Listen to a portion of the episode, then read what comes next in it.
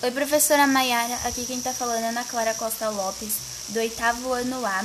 Hoje vou falar sobre a unificação da Alemanha e Itália.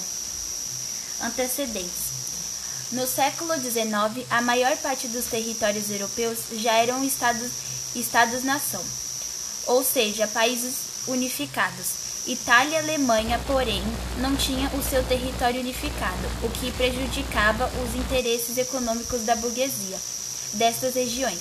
Depois do Congresso de Viena, em 1815, a Itália foi dividida em vários reinos, ducados e estados pontifícios, ou seja, que pertenciam à Igreja Católica. A Alemanha, por sua vez, foi dividida em 39 estados, a Confederação Germânica, o poder era disputado entre os católicos da Áustria e os protestantes da Prússia. Uma série de guerras e medidas, e medidas, cada uma em sua maneira, acabou levando estas duas regiões, Itália e, e Alemanha, à unificação e à criação de estados fortes e centralização, centralizados. Unificação da Itália.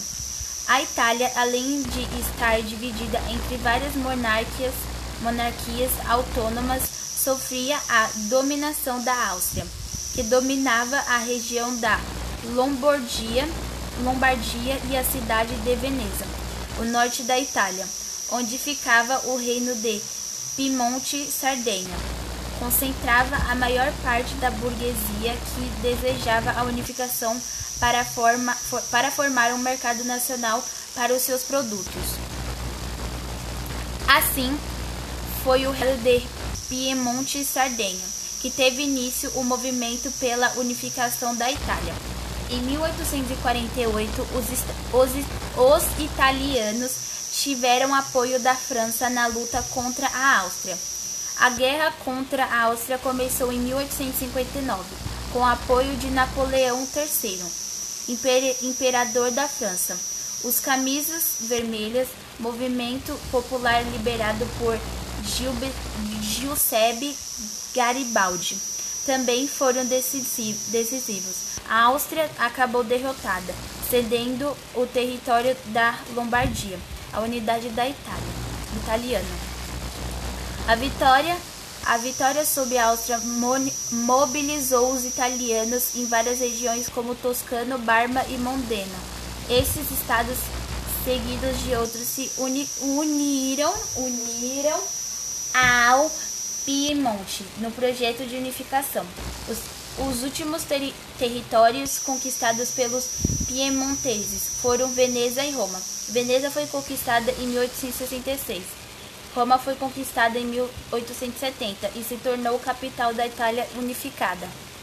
No processo de unificação, a Igreja Católica perdeu vários estados pontifícios, ou seja, territórios sob seu domínio e influência. Assim, acabou sofrendo grandes prejuízos em 1929, através do tra Tratado de Latrão.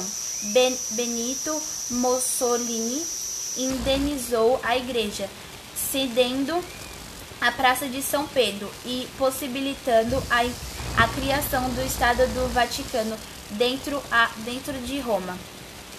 Unificação da Alemanha. O processo de unificação alemã foi liberado pela Prússia. Os 39 estados alemães eram chamados na época de Confederação Germânica em 1834. Por iniciativa da Prússia foi criada o Zollverein, como a Associação Econômica dos Estados e Confederação à Áustria. No entanto, se negou a aderir. O Zollverein fa favoreceu o desenvolvimento industrial e militar da Prússia, que passou a ver na Áustria um obstáculo a seus projetos. Em 1868, Otto von Bismarck foi nomeado primeiro-ministro da Prússia, com forte é, armamento Bismarck declarou guerra e vários estados de confederação em 1864. Em 1866, Bismarck Bismarck declarou guerra à Áustria e venceu, conquistando os territórios do norte para incluir os territórios do sul. A Prússia declarou guerra na Fran à França de Napoleão III. Professora, essa foi o podcast. Espero que você tenha gostado.